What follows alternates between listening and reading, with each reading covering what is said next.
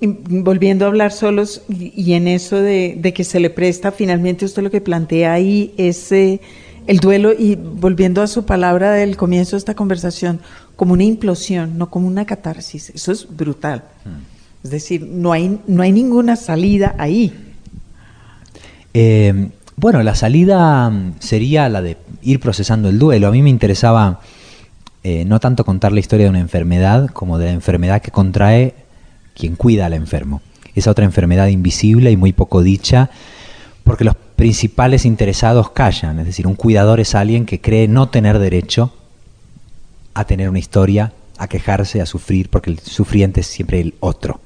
Y eso va generando no solamente mucho dolor, sino en último término una incapacidad para cuidar, porque cuando el cuidador está tan desasistido empieza a necesitar ser cuidado. O sea que eh, las debilidades del personaje fuerte es muy importante atenderlas porque si no ese personaje fuerte colapsa. Entonces, bueno, e-, Elena lo que hace es leer y tener sexo como dos maneras, digamos, de atrincherarse ante, ante la pérdida y se convierte en una especie como de laboratorio para ella, su cuerpo y su biblioteca.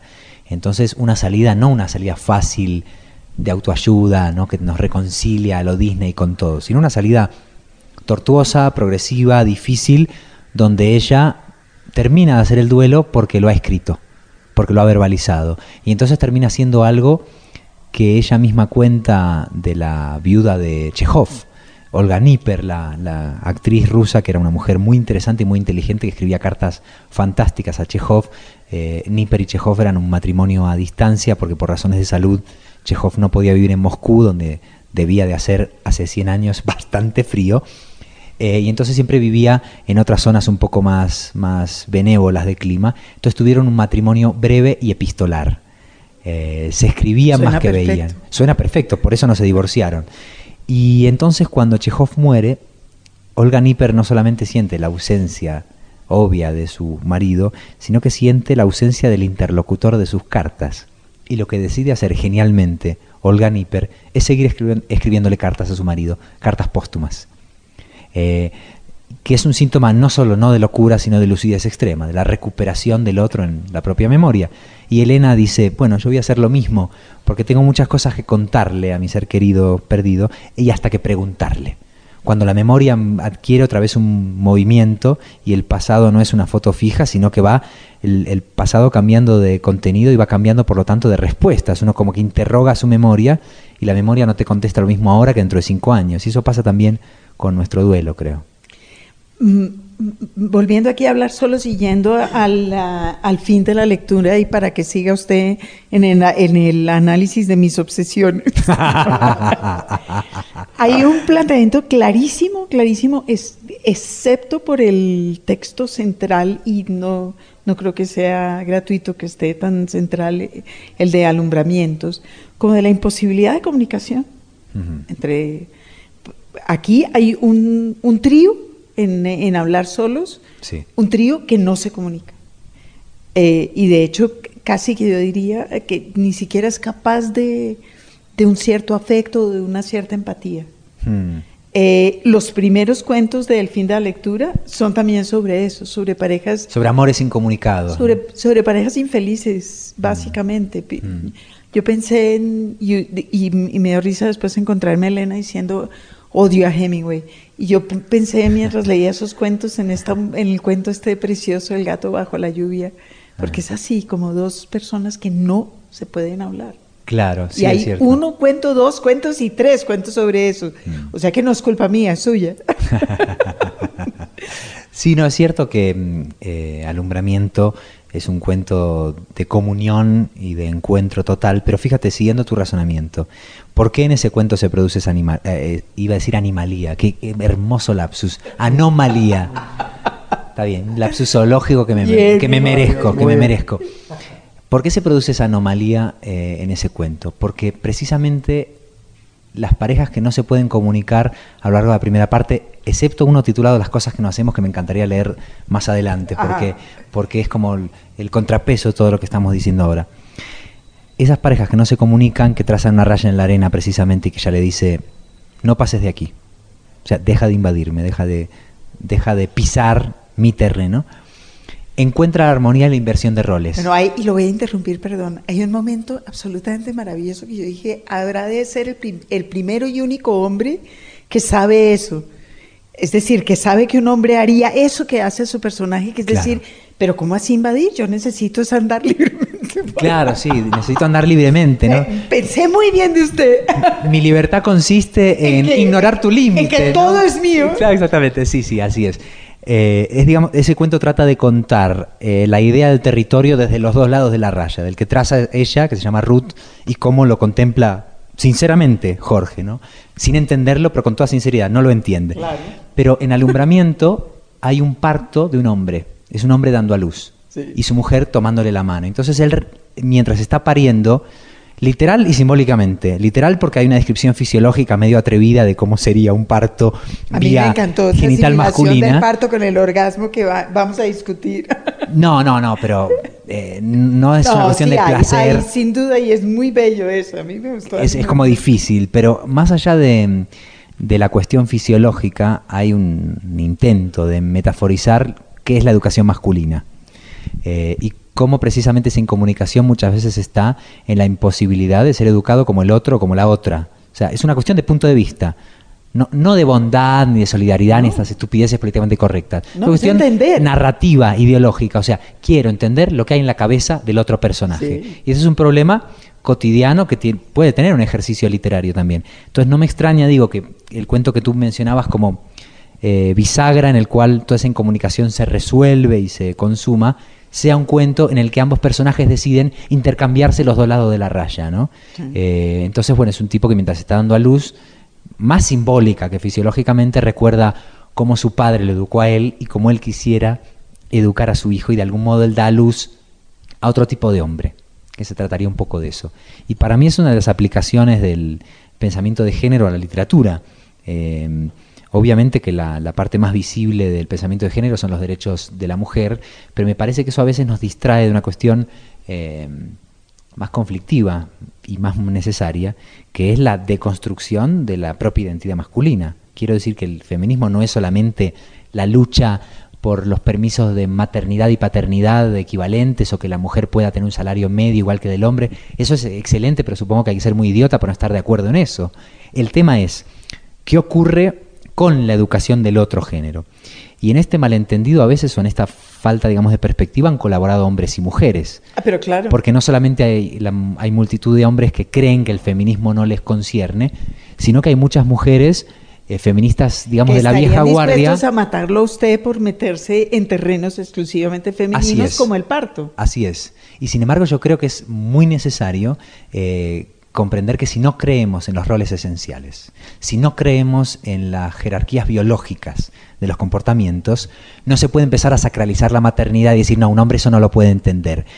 Si continuamos con esa lógica, terminaremos organizando la sociedad en función de los roles biológicos, ¿no? Entonces, Que es como está organizado. Exacto. Entonces a mí me parecía como interesante decir, a ver, en la inversión de roles que cualquier persona eh, correcta aceptaría, ¿cuál es el único rol que no se podría revertir? Bueno, em- partamos por ahí. Por eso digo que es más metafórico que este que urológico el tema. Aunque me permite esa pequeña descripción un poco para darle un poco de carne al tema, ¿no? Sí, no, pero, pero está bien. Es que, y ya no me acuerdo en dónde, quizás en, en Hablar Solos también hay un instante en que ella le dice a él, que es una frase clásica de las parejas, quítese usted que usted no sabe lo que el niño necesita. Y, y- es eso, es bueno, está bien. De la raya para allá está usted y de la raya para acá estamos los y mis hijos y yo. Exacto, exacto. Y Que- usted está tratando de cruzar esa raya. Claro, de, de- de cuestionar ese reparto demasiado a priori de, de los roles, que, que puede ser una cárcel muchas veces, ¿no? Y que creo que genera dolor en los dos lados, siendo, siendo honesto. Sí. Sí, sí. Absolutamente sí. Con lo cual, por favor, lea el, el cuento donde, Ah, sí donde sí hay una relación feliz para que no parezca. sí, vamos a leer una animalía anómala que es la de las cosas que no hacemos, que además es un cuento muy cortico, como se diría en Bogotá, y, y que es realmente, como bien lo han dicho, un cuento feliz. Es raro encontrar un cuento feliz, es raro que yo escriba un cuento feliz, pero esto es un cuento muy feliz. Quizá porque no es épico. Renuncia a la épica. Las cosas que no hacemos. Me gusta que no hagamos las cosas que no hacemos. Me gustan nuestros planes al despertar, cuando el día se sube a nuestra cama como un gato de luz, y que no realizamos porque nos levantamos tarde por haberlos imaginado tanto.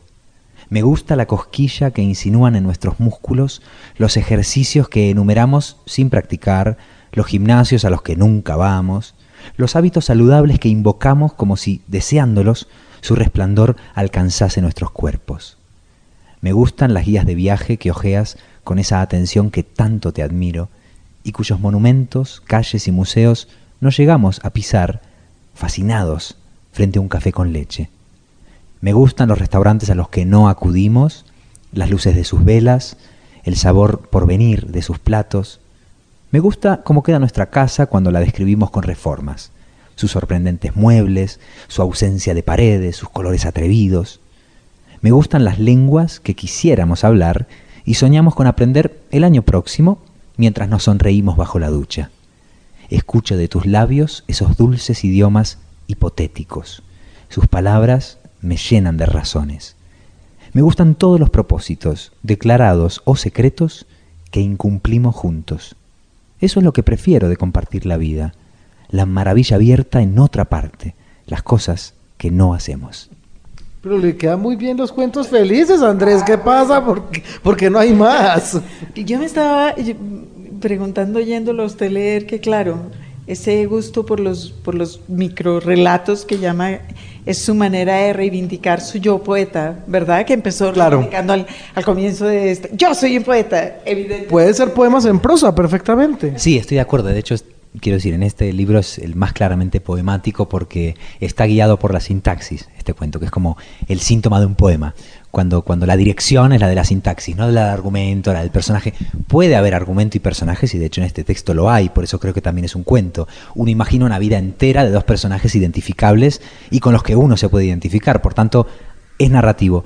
Sin embargo, toda la escritura, de que empieza a que acaba, tiene estructura de repetición, de anáfora y donde la sintaxis es la dueña del orden de todo lo que se narra. Entonces, bueno, claro, eso sería un... Y por eso me gustan tanto los microrelatos, efectivamente, porque cuando uno aborda una extensión más larga, como lo hay aquí, hemos estado hablando de ese cuento que se llama Después de Elena, ese del académico que pierde a su esposa, eso son 10, 12 páginas, ya uno entra en una órbita cuasi novelística donde hay un cierto desarrollo del personaje, hay un cierto análisis biográfico de los protagonistas y digamos que en, en ese tipo de tareas no todo puede estar guiado por el ritmo o la sintaxis, uno tiene, digamos, otras cosas que atender. En el microrelato, cierto tipo de microrelato, eh, se produce una decisión que es muy drástica. De hecho, diría que hay dos tipos de microrelatos opuestos. Puede haber más, pero son matices intermedios entre estos dos modelos opuestos. Uno sería el del microrelatista que dice, ok, como tengo muy poco espacio, solo puedo esbozar una sinopsis argumental. O sea, no hay tiempo para el estilo, no hay tiempo para eh, el ritmo, solo hay tiempo para una sinopsis argumental. A mí ese microrelato me interesa. digamos. Por ejemplo, digamos, a mí ese microrelato me interesa menos. Eh, porque creo que si se trata de contar una historia, eh, hay formatos más ricos. A mí lo que me interesa es el microrelato que dice, como no hay espacio para desarrollar una historia, con insinuarla basta y mientras tanto deleitémonos con la escritura, cosa que no se puede uno plantear en 500 páginas. Uno no va a ser tan pretencioso de decir, bueno, voy a deleitarme con la sintaxis durante 500 páginas. Bueno, entonces todos los lectores oscilan entre ignorancia y el suicidio. No podría salir de Granada usted. Exactamente. Escribiéndolo. Yo estaba pensando que sus dodecálogos al final son una reivindicación de cómo hay que reventar esta, esta normativa del cuento que es muchísimo más rígida que la de la novela, de hecho. De acuerdo. Y pues claro, Quiroga, Poe, hay que así, hay que terminar, hay que... Hay que empezar por el final. Subir, bla, bla, bla, bla. Y ahí dice, ay, no, nada, dejen de joder con el argumento, dejen de un poco más echándose hacia los microrelatos o hacia la poesía. Sí, es una teoría medio terrorista, digamos, o sea, es un juego ahí sí, como, como han dicho, es una especie de serie de ensayos lúdicos donde se, se parodia, pero también se homenajea la, la perceptiva del cuento. Es verdad que el cuento que yo encuentro inmensamente flexible como género y que tiene unas posibilidades increíbles, en su idea teórica ha sido como muy constreñido siempre. Eh, podemos añadir a los que han mencionado ustedes a lo mejor Chekhov, Carver, esa línea, como está la línea neofantástica, Poe, Cortázar, Borges, por ejemplo, sería una, ¿no? Eh, ahora que estamos en año Bioy, ¿no? Pues esa, después estaría la línea eh, realista, con final abierto, Chekhov, Carver, no sé qué, y en dos o tres líneas parece que se agotara a lo Vladimir Prop toda estructura posible del cuento, y en realidad el cuento es tan libre como cualquier otro género, ¿no? Bueno, como pero es que además el pobre cuento ha padecido eh, que, que es eh, la niña consentida de los maestros de escritura creativa. Entonces, Hmm. tocan. Quizás eso toca influye. arma- es decir, hay que decir cosas como sobre. Hay que empezar así, nunca empiece con, yo no sé, un número, una preposición. Tienes razón que creo que eso ha influido, que el cuento, precisamente por ser tan expresivo y tan útil para entender los mecanismos literarios, o sea, tan sintomático literariamente, ha sido tan objeto de laboratorio de taller que por otra parte tiene consecuencias muy interesantes porque genera lectores técnicamente conscientes, eso está muy bueno. Pero por otra parte ha, ha- convertido al cuento en un objeto, en un artefacto tan técnico que de pronto entre eso y el conjunto de reglas hay un milímetro, ¿no? Y entonces me gusta esta idea de sabotear, son estos dos decálogos son una idea de sabotear las ideas preconcebidas sobre el cuento. Ya, de- dejen estar. Pero no para abandonar la teoría, a mí la teoría me encanta, la idea es, ¿por qué la teoría se tiene que parecer siempre tanto a sí misma? Si cita a Vladimir Prop, está claro que la teoría. No, no se hable más. O sea, la pregunta sería, ¿por qué la teoría no se puede llevar la contraria a sí misma, no? Porque la teoría es eh, el paraíso de los perezosos. Eso es un aforismo que te voy a robar y nunca lo sabrás. Si me dice, lo- yo lo puedo repetir. Los libros. Señal Radio Colombia. El Run Run Editorial. ¿Cómo nos gusta, Margarita, en esta sección en particular que dedicamos a las noticias y a lo que tiene que ver con el cotilleo y el chismecito a veces del mercado editorial, dar la noticia de un reciente premio para nuestro querido Ibar Dacol? Un nuevo premio lo que tiene que ver con su producción en literatura infantil y juvenil, tanto como dibujante como guionista. Un premio merecidísimo. El eh, premio iberoamericano SM de literatura infantil y juvenil. Súper prestigioso ese premio, además junto con el barco de vapor, seguramente los más importantes de este lado del, del- del asunto. Pues este, sí, este premio existe desde, desde 2005. Ujú. Eh, lo convocan la Fundación SM con CERLALC, Sí.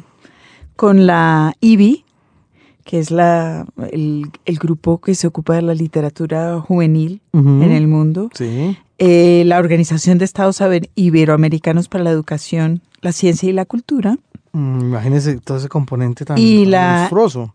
eh, la Oficina Regional de Educación de, de la UNESCO. Todo esto con la FIL Guadalajara y, en- y es allá donde se entrega el premio. Es un premio poderoso, además Uf. con una bolsa muy interesante para hacer literatura infantil. Bueno, porque son creo que 30 mil dólares. Enhorabuena, caen muy bien. Y bueno, nadie se lo merece más en el mundo que Ibar y estamos absolutamente felices de que le Totalmente hayan dado el premio este año. Sí. Usted en casa que se crió con Chigüiro, seguramente estará tan feliz como nosotros. Sí, también es un premio, ¿verdad? Todos Total. estos lectores colombianos que, que se criaron ah, con el, con el chigüiro en la mesita de noche. Es verdad, Margarita. Hay un testimonio del, del jurado, integrado además, entre otros, por Brenda Bellorín de eh, la OEI, Luis Telles Tejada, representante de la IBI, ya había usted contado, la International Bordon Books for Young People, Bordon Books for Young People, IBI. Eh, está María Osorio por el CERLALC, Manuel Monroy por eh, Orealc UNESCO y Antonio Orlando Rodríguez, que había ganado además premio Alfaguara de Literatura hace un tiempito, como representante de SM.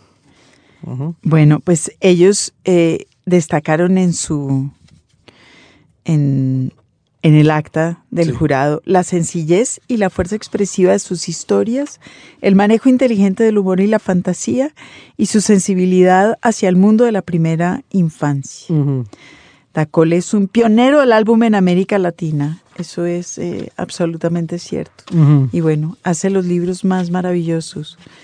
Eh, ¿Quién se ha ganado ese premio? Gloria Cecilia Díaz, que, que es colombiana también. Sí, María Teresa Andrueto, qué bien.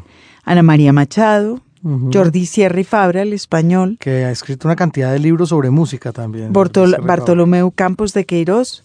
Y entonces estarán todos ellos en muy buena compañía con nuestro queridísimo Ah, sí. Ibar, que lleva eso, no, no sé cuántas décadas eh, escribiendo y, e ilustrando libros para niños. Y, y como que se le había pasado a la gente da- Sí, a- es algún verdad. tipo de reconocimiento, ¿verdad? Siendo como es sin duda, por, por lo menos el más importante en, en Colombia. Mm, Eso es verdad. Pero bueno, ya... Todo llega a quien sabe esperar, Sí, dice por ahí el dicho. Eso. En lista de espera. Nuestro invitado de hoy, Andrés Neumann, Margarita, va a responder a su cuestionario de preguntas breves. Y, y, pues espero que no con el temor que asalta a todos los Lo invitados. Por escrito que con 15 días de anticipación. Falso. Mentira, no. Falso. Esto todo va a ser Estoy aterrado porque no sé qué me van a preguntar. porque se aterran todos. A mí me encanta darles miedo. ¿Estudias o trabajas? Eso es clásico de un cuestionario local. Ninguna de las dos, soy escritor. Está bien, ok. Estudian y trabajan, es verdad. Es que, qué envidia. Bueno, Margarita, proceda. Eh, usted dijo al- en algún momento en esta entrevista que la lectura no necesariamente hace escritores. ¿Usted lee? Por supuesto que no, soy escritor. Y, y ya no tengo que estu- ya no tengo que preparar clases. Sí, leo mucho, pero muy desordenadamente. O sea, soy un lector que hace zapping. No tengo televisión, así que tengo que hacer zapping con, con libros. Me gusta mucho leer varios libros al mismo tiempo y que no se parezcan nada. Quizás eso se parece a mi método de escritura también. Pero por ahí leo un libro de ensayos, un libro de poemas, un libro de cuentos, una novela. Y según el día o incluso dónde voy a ir, me llevo uno u otro. Y a lo mejor leo cuatro o cinco libros al mismo tiempo y siempre uno cae y no llega al final, ¿no? Entonces es como una especie como de malabarismo en el que no todas las pelotas están en el aire. Y me divierte mucho leer así. ¿Tiene alguna hora favorita para leer? No por la mañana, desde luego. Soy muy mal madrugador, soy muy trasnochador, incluso para trabajar. No me gusta mucho trabajar por la tarde y por la noche, así que mis mejores horas de lectura son antes o después de cenar. Y cuando más me gusta leer es cuando la casa se queda totalmente en silencio. Yo iba a preguntar y si la tiene calle también. hijos. No, no tengo hijos. Escribo hijos. Es una Está forma bien, muy bien, lenta de bien. parirlos. Y no aparecen antes de la comida a hacer bulla. No, exactamente. De hecho, una vez escribí un poema para una hija que no tengo. Y entonces estoy muy bien organizado porque cuando venga al mundo, si es que viene, podré encargarme de cambiar pañales porque ya estará Ya- ya la, se la- bienvenida escrita. ¿no? Ya se, ya se sabe. lee en pantalla, lee en papel, le da lo mismo. No, no me da lo mismo para nada. Prefiero leer en papel, pero hay algunas ventajas de la pantalla que a veces aprovecho, ¿no? Libros, por ejemplo, muy largos, muy gordos, que sé que voy a ojear o entreleer, sin duda que me los descargo en el, en el lector. Si es una lectura, por ejemplo, de poesía mm, o una lectura especialmente intensa y lenta, necesito que sea en papel y te diría que a veces empiezo a leer un libro en electrónico y si me gusta mucho paso al papel. Leo en los dos formatos, pero diría que cuando se trata de placer leo más en papel y cuando se trata de una lectura más o menos obligada tiendo a leer en pantalla. Ah, pero Estoy muy acostumbrado a leer en pantalla, no me tengo ningún gusta esa problema. aclaración de intenso y lento porque, claro, es jodidísimo leer a largo plazo algo en, el, en la pantalla. Sí, por supuesto. Además, hay una cosa que me desespera de los readers, que aunque hay una cosa que me encanta que es la búsqueda, una vez está con un libro impreso y tiene ganas de la función search y no la tiene, ¿no? Sí. Pero al mismo tiempo, cuando tengo un lector electrónico y le miro el lomo, y a lo mejor he estado seis horas leyendo y el lomo está igual, y digo, pero ¿cuánto me queda? ¿Cuánto llevo? ¿no? Esta sensación física de cuando uno está caminando y va a alguna parte y dice, ¿cuántas cuadras quedan? Sí. Bueno, hemos caminado 10 y quedan 6. Ah, perfecto. Sí. Es una necesidad como básica que tenemos todas las personas de orientación espaciotemporal y el reader no entiende este problema, ¿no? Permanece inmutable, leas o no leas. Sí, ¿no? Y esto a mí me inquieta. Antonio García dice que, ese, que esa medida la reemplaza la, la pelotica que está al final de la pantalla. Pero a mí me parece que no. Claro, pero esa pantallita o el porcentaje de lo leído no modifica el objeto. No, claro, sí. Es un símbolo abstracto. Sí, ni puede uno decir, ah, ya casi. Eso de decir, llevo el 17% de guerra y paz. Es que no le veo la gracia. Aparte de que depende de, de- viste que depende de la letra Claro, que uno ponga, uno no puede memorizar visualmente un pasaje. Esto de, ay, estaba una página arriba a la izquierda, ¿no? Si le cambias el tipo de letra, ya pasa a otro lugar de la página. Entonces, le veo ventajas y desventajas Sí, pero el a los dos es formatos. perfecto Es el- maravilloso. el. A ver, yo no me llevaría a la playa el iPad. Me llevaría un libro de bolsillo impreso que Claro, se puede que va a empezar vale más. mojar, se puede doblar, eh, y tampoco me llevaría a un viaje de un fin de semana un libro de mil páginas, pero ¿por qué no me lo voy a descargar? ¿no? Me Entonces creo que según la situación, había un chiste del New Yorker muy bueno hace unos años, en pleno debate, un poco aburrido, menos mal que ya se está terminando un poco, sobre si se iba a terminar o no el libro impreso. Estas... Cuando no sabemos qué hacer con un problema, lo planteamos apocalípticamente. A mí me la- parece divino lo del debate, como si, como si la gente pudiera decir, no se acabarán nunca Claro, claro. las eh, tostadas. Además, no se van a acabar nunca. va- vaya uno a saber. Nos vamos Y a además- pelear por ese motivo. Además, Entonces, había un chiste del New Yorker que decía, eh, señores pasajeros, bienvenidos, ajustense los cinturones, enderecen sus respaldos y apaguen sus libros. eso está bien.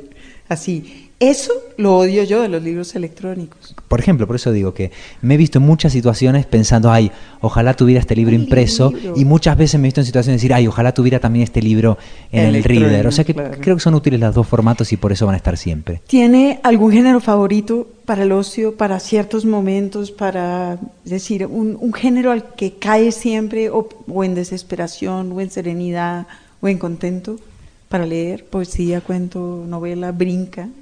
Quizá la poesía, sí, quizá la poesía. Porque la ecuación entre intensidad de lectura y tiempo invertido es inmensamente satisfactoria. Uno puede estar 10 minutos, 10, leyendo tres páginas de Rilke, tres poemas de Rilke, y se levanta de la silla Feliz. sintiendo no solamente feliz, sino que ha tenido una experiencia literaria. 10 minutos de una novela de Tolstoy mm, te hace avanzar un 0,5% en el largo libro. ¿no? O sea que creo que para momentos como muy fugaces donde necesitas que te cambie algo en la cabeza, la poesía es como una droga muy potente. ¿no? Mm. ¿Un libro favorito durante la adolescencia? No tenía uno, tenía varios. Eh, aparte de los ya mencionados, eh, Cortázar, Poe y todos estos eh, inevitables nombres, o Girondo, no tan inevitable.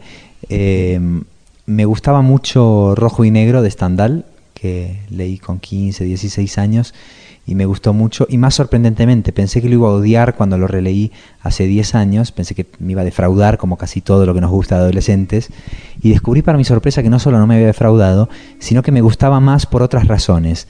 Rojo y Negro recordarás que cuenta muchas aventuras amorosas y el ascenso social de Julian Sorel, y yo pensaba que eso lo iba a encontrar inmensamente cursi y anticuado. Y en el fondo un poco sí, pero lo que yo no recordaba es toda la parte de la muerte de Julian Sorel. Como él acepta, muy joven, que va a morir y no se deja salvar. Entonces, eh, Rojo y Negro sí es una novela de romance, sí es una novela de debate político, Napoleón, todo eso lo recordaba, pero no recordaba porque a los 16 años no me importaba, cómo Julian Sorel acepta la idea de su muerte, es decir, la vejez prematura. Y eso me impactó y en la novela ocupa como 80 páginas, no es la última escena. Entonces me impactó muchísimo el final de esa novela. Bueno, y Stendhal, yo creo que es de los escritores que uno puede seguir leyendo todo, no solo rojo y negro, ¿verdad? Sí, no, claro, y tiene hasta eh, textos de viaje hermosos. Sí. Eh, la Cartuja de Parma también es una maravilla. No digo en absoluto que sea mi escritor favorito, de hecho no lo es, pero recuerdo que ese libro me, impactó mucho. Para darte una contrapartida, me gustó muchísimo sobre héroes y tumbas de sábado a esa misma edad. Recuerdo un verano en que leí rojo y negro y sobre héroes y tumbas, con, con mucha, mucho impacto en ambos casos. Cuando he vuelto a leer sobre héroes y tumbas, se me ha caído de las manos como se me ha caído todo sábado, me parece ilegible. El túnel me- también me causó una cosa espantosa al haberla leído después en, haciendo maestría en literatura sí. cuando en la adolescencia había sido tan importante. Exacto, no sé por qué, pero Sábato no ha envejecido bien. No descarto que cuando cambiemos, no yo sé, sí de sé época por qué, pero estética- hacemos otro programa. Exacto, sobre eso. bueno, efectivamente. Y, y no es por, por la generación de Sábato, porque de su misma generación hay muchísimos escritores que me encantan, ¿no? Pero en- a, esa, a esa edad leí estos dos libros, uno que me sigue encantando y otro que... Es que el personaje de Alejandra es insostenible desde el pensamiento de género actual. O sea, realmente la idea de lo que era un personaje femenino de Sábato, no ya desde el feminismo, del sentido común no se sostiene, ¿no? Sin embargo, la parte de los ciegos, por supuesto, ensayo sobre la... Perdón, informe sobre, sobre ciegos. Estaba confundiendo con Saramago. Sí. Eh, No es sobre informe sobre ciegos. Informe sobre ciegos. Es que ensayo sobre la ceguera es una novela de Es lo Saramago. de Saramago. El informe, muy buena, por cierto. Informe sobre. Ensayo. No, otra vez Informe sobre ciegos. El informe incesto sobre ciegos crimen, sí. de Ernesto Sábato, que se escribe sin acento, descubrí el otro día horrorizado, me sigue pareciendo genial. Es una gran parte del libro. Que demuestra que, bueno, que Sábato podía escribir muy bien, O sea, pero... que, se- o sea que sigue con, un, con el afecto ahí, lo, lo conserva. Bueno, afecto, afecto es mucho decir para el caso de Sábato. digamos. Hablemos de Borges, que es un viejito al que se quiere mucho más. Pero respeto. Sí, sí, exacto, a duras penas. Sí. Tengo que mencionar a una autora, si no me muero. Diga. Virginia Woolf. La leí a los 16 Ah, años, la volví ya a vamos, leer ahora ya vamos entendiendo todo. a los 26, la volví a leer a los 36. Me parece una de las escritoras y escritores fundamentales de la historia de la literatura. Eh, amo profundamente a Virginia Woolf. Su parte ensayística, que es genial. ¿Cómo cayó en, ya que usted trajo a Virginia Woolf aquí, cómo cayó en brazos de Virginia Woolf en Andalucía? Es verdad, no, no sé bien cómo.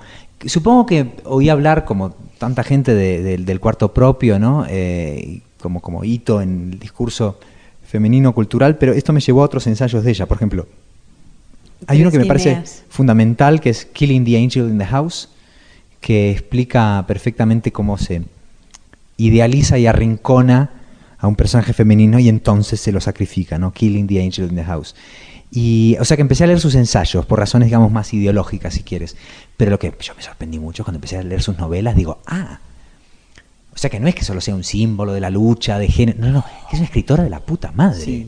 ¿No? Mrs. Dalloway, El Faro. De hecho, los ensayos de ella son lo más, digamos, o- obvio. Parece no, es una gran, es una soberbia ensayista, pero, pero al lado de, de su prosa. La técnica de- narrativa de Mrs. Dalloway es una cosa increíble. La única novela de Virginia Woolf que no me gustó mucho, aunque hace tiempo que no leo, a lo mejor fue culpa mía, es la última, creo que se llama Entreacto o algo así. No conozco, no sé, no sabe. Creo que es Entreacto, me Va. puedo estar equivocando, pero esa novela no me gustó. eh. Recuerdo vagamente que es como una familia que trata de organizar una obra de teatro y de ahí el título. No me gustó mucho. Quitando eso, todo que he leído de ella me pareció absolutamente genial. Ah. Hablando de diarios, tiene otro ensayo muy bueno que de hecho el personaje de Elena cita en Hablar Solos, que es On Being Ill, estar enfermo, se tradujo. Lo tradujo la hija de José Emilio Pacheco en México. Que es una gran traductora. Exacto. Sí. Estaba pensando en sus, en, en sus relaciones con los editores independientes. Es decir, usted en este momento está haciendo una cosa que eso sí es el sueño, es, me, me parece la siguiente etapa en el mundo editorial, que es tener seis editores.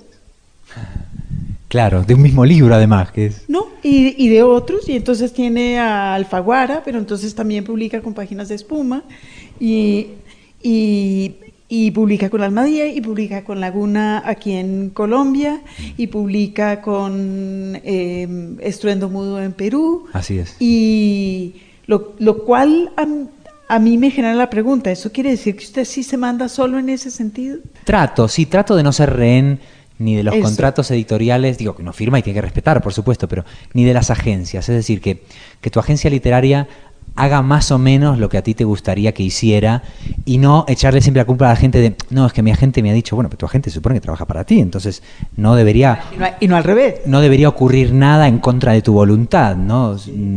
Y, y- y por otra parte, me parece que el trabajar con editoriales grandes, medianas y chiquititas se parece mucho más a mi comportamiento como lector. O sea, para mí el ideal sería que uno como escritor se comporte igual que como lector y viceversa. Entonces, si uno lee en varios géneros, escribe en varios géneros. Si uno lee libros de ediciones de 200 ejemplares y libros del Grupo Planeta, ¿por qué no va a poder publicar así? ¿no? ¿Qué es esta cosa en casilla? Decía, no, yo que soy autor de tal grupo. Siempre me ha parecido asombroso. ¿Y por qué? Se va a poner una camiseta de un... Porque así... No, no es un empresario, así ¿no? mandó Que- la mano invisible del mercado. Sí, pero tú sabes que a veces le, le atribuimos demasiadas decisiones a esa mano invisible. Muchas de esas pero decisiones, todas. Muchas de esas decisiones son nuestras, ¿no? Eh, es como cuando el gobierno habla del mercado, ¿no? Es que el- los mercados han querido, y bueno, entonces quitemos al gobierno total, como no hay gobierno, pongamos al mercado en la silla presidencial y ya está, ¿no? Yo quería preguntarle, ahora que hablamos de las editoriales y las independientes en particular, meto la cucharada en su cuestionario, Margarita, por el proyecto Pequeñas Resistencias, con páginas de espuma, ¿en qué consiste? Qué bueno que lo mencionas porque es una de las cosas que más me ha gustado hacer en la vida y que más trabajo me ha dado, tanto que lo abandoné ya porque era un vampiro. Ese proyecto que te muestra la desproporcionadísima ambición literaria de Páginas de Espuma consistía en lo siguiente. Páginas de Espuma que se fundó en el año 2000 eh, en Madrid, una familia, eh, la, la editorial está en la casa, uno entra y a la izquierda está la casa y a la derecha está la editorial. Su editor es Juan Casamayor y su esposa Encarnación Molina. Me propusieron hacer una antología del cuento español muy acotado generacionalmente. Había muchas antologías de los autores de los años 80, eh, digamos la generación que empezó en los años 80, Manuel Rivas, Juan José Millás, que creo que ha estado por Colombia recientemente, esa generación estaba muy antologada, pero que había una especie de laguna, nunca mejor dicho, no laguna libros, que no había una antología de la generación siguiente. Entonces me preguntaron si yo quería hacerla porque yo había escrito mucho sobre el cuento, me interesaba el tema, hacía crítica de cuento. Yo les dije que sí porque eh, cuando conocí a un editor que mide unos 50 de estatura, y que me dice que solo quiere publicar cuentos y no quiere publicar novelas, yo inmediatamente pensé, yo quiero suicidarme con este tipo. Entonces, como una cuestión de decir, bueno, vamos a morir juntos, ¿no? Como dos amantes románticos. Sí, te hago la antología, ¿no? Pero en el camino, esta antología duró dos, tres años de preparación, yo me puse a leer cuento español a mis contemporáneos como loco, la editorial empezó a crecer inesperadamente, le empezó a ir bien, quizá porque ocupaba un espacio muy desatendido de lo que llamábamos mercado editorial, entonces cuando terminé la antología española, ya había surgido... Otra eh, generación. Otra, otra generación, pero también lectores de la editorial en Latinoamérica. Entonces de pronto el editor me dijo, ¿y si hacemos una antología latinoamericana? Entonces yo le digo, sí, lo que pasa es que Latinoamérica es tan grande, la verdad que pedirle a un tipo que sea especialista en el cuento costarricense, boliviano eh, y argentino es utópico. Me dice, bueno, hagamos varios tomos. Le digo, ¿estás seguro de lo que estás diciendo? sí, sí, tres tomos de 500 páginas, pasa nada. Digo, bueno, este tipo está totalmente loco. Así que yo obviamente no podía con todo ese trabajo, entonces organizé un equipo, por supuesto, o sea, yo fui el coordinador, digamos. Me encargué de Argentina, personalmente, y del resto de países nombré un antólogo que fuese un cuentista que a mí me gustaba y que le dije, mira, los criterios son estos, cronológicos, de extensión, sea, le di como unas pautas formales muy, muy amplias y le dije, a partir de aquí antologa a quien tú quieras. ¿no? Entonces fue generando este mapa. Entonces el primer tomo fue Pequeñas Resistencias, Antología, el Nuevo Cuento Español. El segundo fue de eh, cuento centroamericano. El tercer tomo fue del cuento sudamericano. Y el cuarto tomo fue del cuento norteamericano en lengua española. Cuba, México, etc. Entonces fuimos un equipo como de 15 o sí, 15 antólogos trabajando más o menos con las mismas normas de criterio cronológico de extensión, y fue un proyecto que tomó del año 2000 al año 2010, donde salió, como tú decías, salió otra generación mientras tanto, efectivamente, el quinto tomo fue la nueva antología del cuento español, volvimos al origen, o sea que empezó con España y terminó con España, y yo ahí le dije a Juan, me parece que renunció porque estoy teniendo un ataque de nervios. Entonces quedó una, una pentalogía de antologías, dos de España, una de Sudamérica, una de Centroamérica, otra de Norteamérica.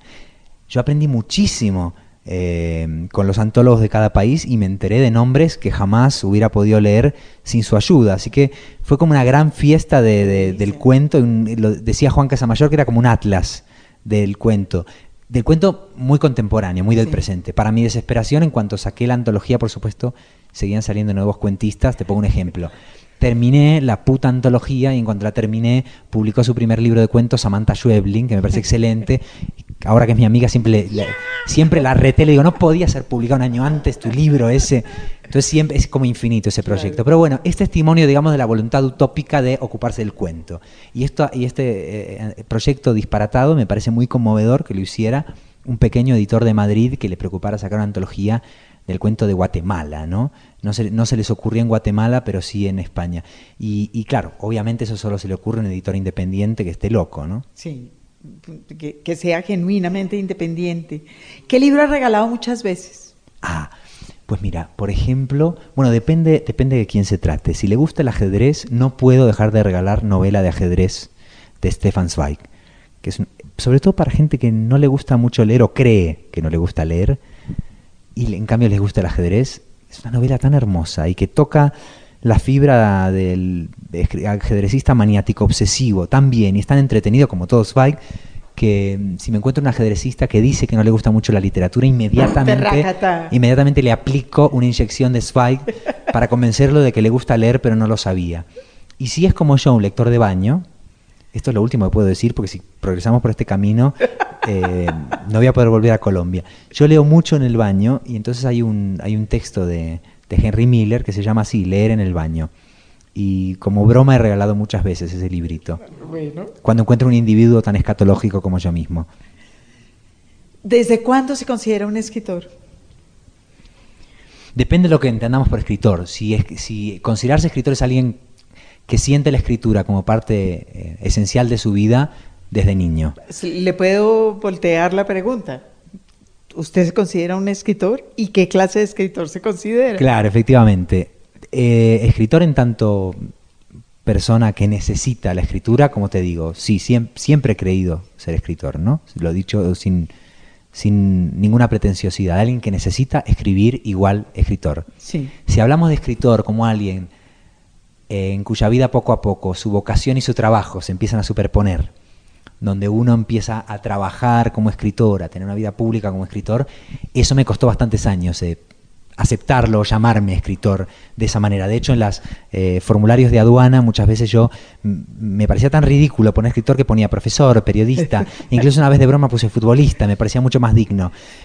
Y ya en los últimos años digo pronto, bueno, es, es estúpido no decir que mi trabajo es ser escritor, pero por un lado para mí es tan íntima la necesidad de escribir que es como que si te preguntaran, bueno, ¿y tu trabajo cuál es? Y uno pronto dijera, yo qué sé, dormir, coger, no sé, sí, pero ¿de qué trabajas? ¿no? Entonces, es tan necesario para mí escribir que me cuesta aceptar que también es una profesión. Sin embargo, para mí se ha convertido en eso también. Y sin embargo, no es la razón por la que lo sigo haciendo. Pero es, y, pensaba que en alguna parte, ya no recuerdo dónde, habla de eso, de que hay unos que tienen escritura y hay otros que son escritores, como esencialmente, como una manera de ser, no de estar. Claro, sí, sí, sí, sí. Eh, en una cena literaria a la que usted pudiera armar, ¿a qué tres escritores invitaría? Ay, yo armaría una cena literaria como la de Monterroso, en ese cuento maravilloso eh, sobre Kafka, que está Monterroso, Barbara Jacobs, eh, algún, creo que Bryce Echenique, eh, y han invitado a Kafka, y Kafka llama todo el tiempo por teléfono diciendo que ya está llegando, ya va a llegar, pero que tiene que darle agua a la tortuga, después se equivoca de dirección en el metro, después se equivoca de calle y Kafka nunca llega y la escena, la escena y la cena se enfrían. Entonces me encantaría estar en esa cena de, de Monterroso, Bryce Echenique y, Kafka y, su tortuga. Ahora, si pudiera elegir, digamos, de mis eh, mitos literarios ¿no? y sentarlos, eh, siendo empezando por, por mi adolescencia, me encantaría conocer a Rimbaud. ¿No? Como abrazarlo y también reprocharle que no escribiera en África, en Abisinia, ¿no? Macho, ¿qué te pasó, no? Eh, entonces, una de las sillas para don Arturo Rimbaud. La otra, por supuesto, si, Virginia Woolf no quisiera venir porque era depresiva y seguramente no asistiría a mi cena, la reemplazaría inmediatamente con Flannery O'Connor. Además, ¿cómo haría usted eh, la, la comida para Virginia Woolf y Rambo. Sí, seguro que sus gustos culinarios. El menú sería El menú sería imposible. Pero sí que el lado salvaje de Flannery O'Connor quizás eh, eh, armonizaría más con Rimbaud. Entonces, digamos que la segunda silla es para Doña Flannery. Y la tercera silla me encantaría de pronto por ahí, ya que estamos dándonos un lujo así fantástico, invitar a un escritor muy, muy antiguo. De pronto decir, bueno, que venga Sor Juana. ¿No?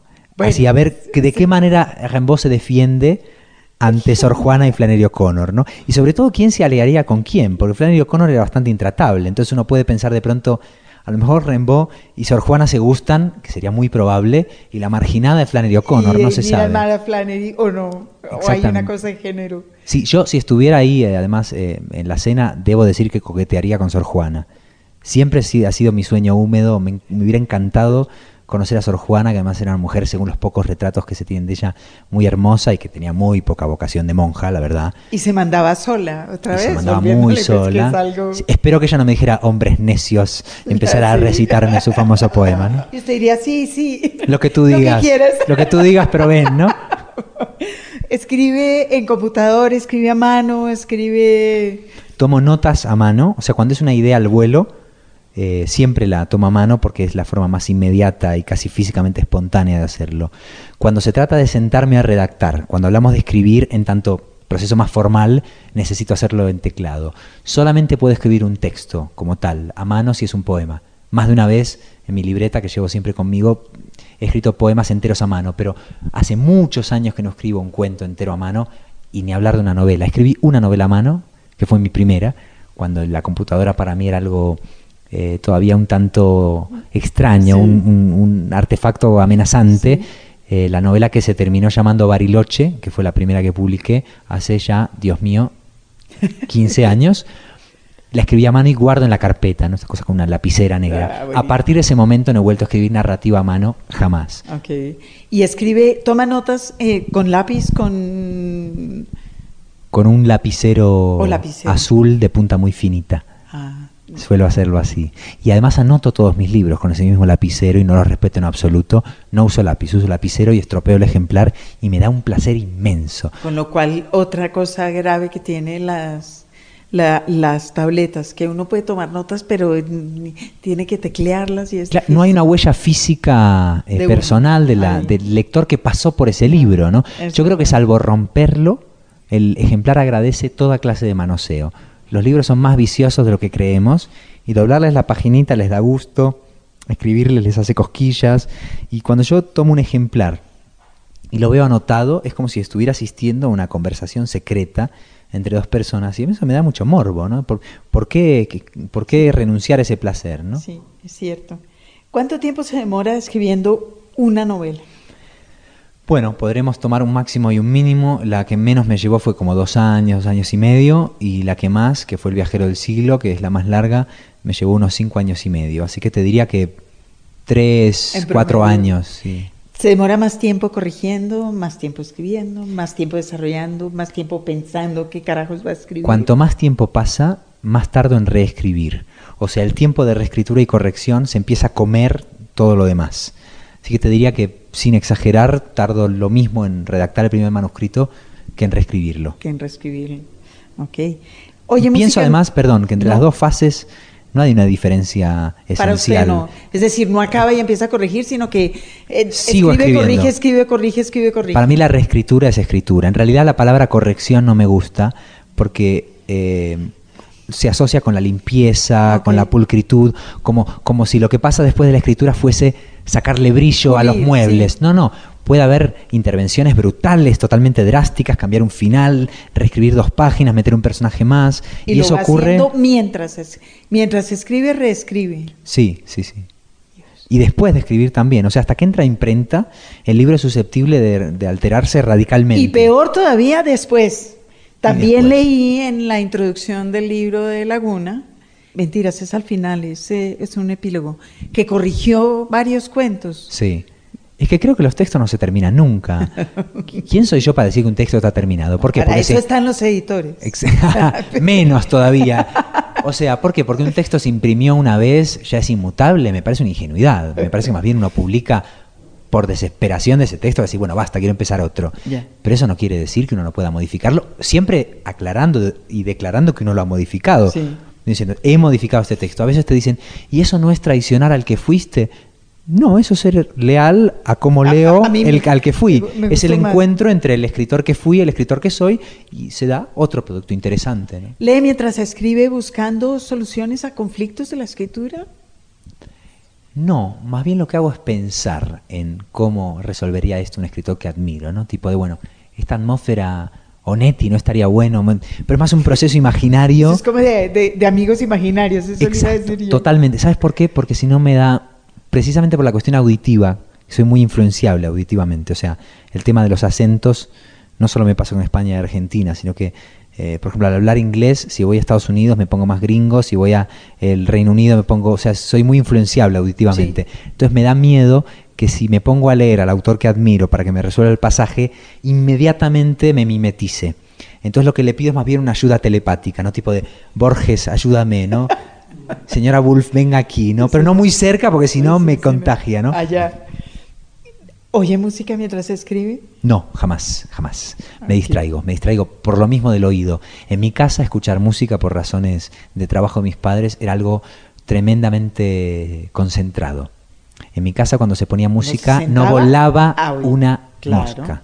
Entonces yo no puedo escuchar música de fondo, sea cual sea, no tienes una sinfonía de Bruckner, Cualquier aunque sea un bolero, si suena lo que sea, una bachata, lo que sea, yo no puedo no escuchar y prestar atención. Presto atención a la letra, a la armonía, a la afinación del cantante, al acompañamiento. Entonces, no puedo, digamos, tener música de fondo. Lo que sí puedo hacer es ponérmela antes para entrar en clima. Pero siento que si estoy tratando de hacer una música al escribir y me entra otra por el oído, me bloqueo.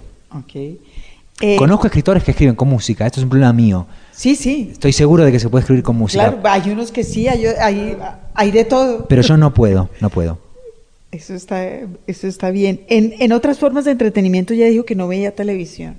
Veo muchas películas, muchas Eh. series, YouTube, por supuesto, pero no tengo un aparato llamado ves series. televisor. Sí, muchísimas. Y, Bueno, y partidos de fútbol y de aparato Que, tenis. se acaba que se llama televisor, te diré. Claro.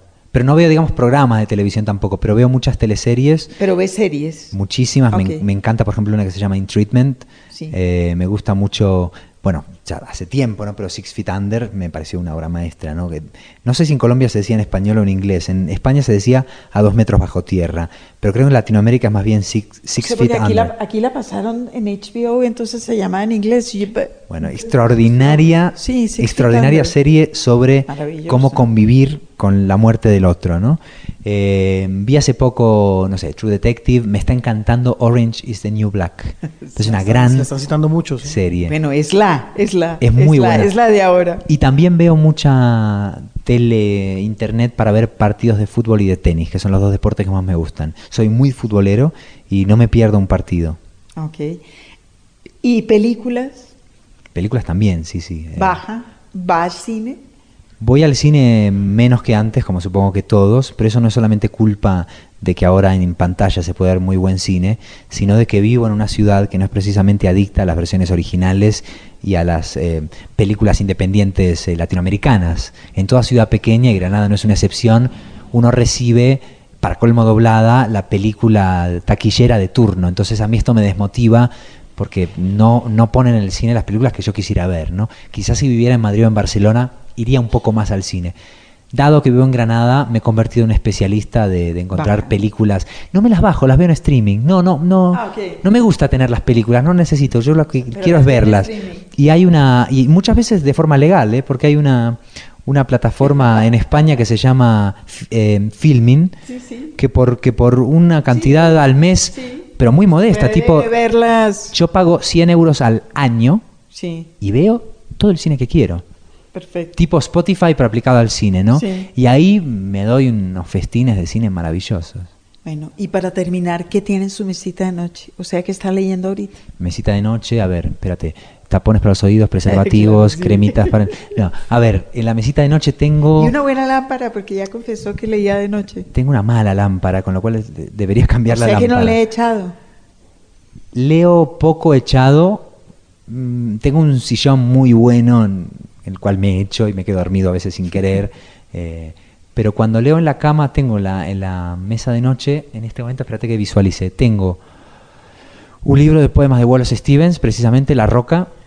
eh, otro libro de John Ashbery, poeta que nunca me ha gustado mucho, pero a mis amigos les gusta tanto que me ha obligado, me he prometido que me va a gustar y encontré una traducción nueva y voy a probar a ver qué tal, ¿no? Eh, debo de ser muy estúpido o no entender de poesía porque no consigo enamorarme de Ashbery, que parece ser una obligación gremial. Después hay un librito de Paul Cézanne sobre el paisaje. Sí. Me gusta mucho leer sobre pintura, o mejor dicho, leer a los pintores. No sobre pintura. De hecho, sobre pintura leo poco porque me parece una cosa más de profesor de arte, crítico. No, no, leer a los pintores. Me parece que tienen problemáticas muy cercanas a la de los poetas. Por ejemplo, hay un libro de George Braque de aforismos que se llama El día y la noche, que son aforismos que suscribiría, pienso, cualquier escritor. Y cuando él está hablando en términos de, de profundidad o de luz o de textura, uno cambia la palabra, pone otra literaria y funciona Funciona. las correspondencias entre las artes. Así sí que tengo este librito de Paul Cézanne. Paul Cézanne, Wallace Stevens, Ashbery, a quien odia. Y, y ya con eso tiene. Y no, pero hay más. Estoy, tengo una pilita, ¿Qué se pero, trajo? pero, pero te confieso ¿Qué se que... trajo para leer acá? A ver, ¿qué me traje? Me traje uno. Me traje un libro de cuentos de Juan Emar. no, Eh, no sé quién es. es un gran escritor que, que está siendo ahora muy rescatado, un lenguaje hermosísimo. Y también estoy leyendo el- el- un libro de cuentos de Lori Moore, que es una cuentista norteamericana que a mí me gusta mucho, autora de Que además mejores... Yo creo que es, eh, digamos, yo voy, voy a- llegando a la conclusión de que es la Faulkner de esta generación. Puede ser, puede ser. Eh, Lori, Lori Moore, lo que pasa es que, claro, es la Faulkner, pero solo para el cuento, porque tiene una novela no muy buena. No, pero para el cuento. Y, pero es autora de un- quizás del mejor libro de cuentos que yo he leído de una estadounidense de finales del siglo pasado, que se llama Birds of America, traducido tal cual, Pájaros de América en Salamandra. Un libro de cuentos extraordinario. Entonces estoy leyendo el nuevo suyo que se llama Ladridos, Barks. Los libros. Señal Radio Colombia. Los clásicos. Y ahora sí, lo prometido. Ahora sí a recitar. Sí, a recitar. Andrés Neumann, nuestro invitado en los libros, dijo que nos iba a recitar. Vamos a poner a andar la balota. Traca, taca, taca, taca, taca, taca. Porque, ah, porque además tiene un Sale repertorio muy amplio. bien. Hay que contratarla para efectos especiales en el doblaje. Ahí está, ahí está. El, el- la que pone el pito en las groserías. ¡Pip! Sí, todo eso. Eso yo no las pronuncio, sino... Sí, pero poner un pito en una grosería es una especie de contradicción. Bueno, en fin. Depende de continuemos. qué entendamos por pito, claro. Redundancia. Continúe, exactamente. Continuemos. Eh, no, yo creo que Lorca estará bien. Lorca, ¿les parece? Como habíamos hablado de Granada y la influencia al principio de la poesía en esa ciudad. Es que hay un libro de Lorca que a mí me gusta mucho porque es, digamos, como un costado un po- poquito más secreto de su obra, dentro de lo secreto que puede ser Lorca, que es Los sonetos del amor oscuro. Que son sonetos, además, que mm, inicialmente fueron inspirados por, por el amante último de Lorca que tuvo. eh, y además es una forma literaria poco frecuentada por Lorca. Lorca no era un autor muy de soneto. Y sin embargo, algunos de sus sonetos eran extraordinarios y concretamente este, eh, que les voy a decir ahora, siempre me ha emocionado mucho. Tiene, les aviso de antes para que nadie se decepcione, creo que tiene unos cuartetos que no son tan gran cosa siendo Lorca, pero los tercetos son bestiales. Te vamos a leerlo enterico. Dice, ¿lo leo en español o en argentino? En español, hombre. Ay, Sí, es que de pronto si, me di si es bilingüe, aquí- Granadino, claro, en andalú. Es que me doy en cuenta, me doy cuenta de que, claro, sería raro la Lorca en porteño. Vale. Quiero llorar mi pena y te lo digo para que tú me quieras y me llores en un atardecer de ruiseñores, con un puñal, con besos y contigo. Quiero matar al único testigo para el asesinato de mis flores y convertir mi llanto y mis sudores en eterno montón de duro trigo. Que no se acabe nunca la madeja del te quiero, me quieres, siempre ardida por decrépito sol y luna vieja. Que lo que no me des y no te pida será para la muerte que no deja ni sombra por la carne estremecida. Ahora lo traducimos. Subtítulo. Subtítulo. Vení acá, papito, y déjate de joder, ¿no? Que nos vamos a morir mañana, boludo, no te das cuenta.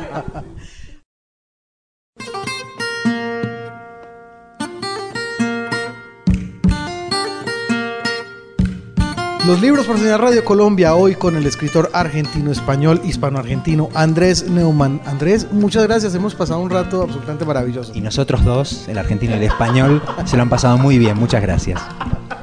Gracias a usted nuevamente, Margarita. A Jaime Andrés. Y el sonido hoy de Julio Avellaneda. Muchas gracias, Julio. Gracias a Laguna que nos recibió y nos acogió. Pero muy bien.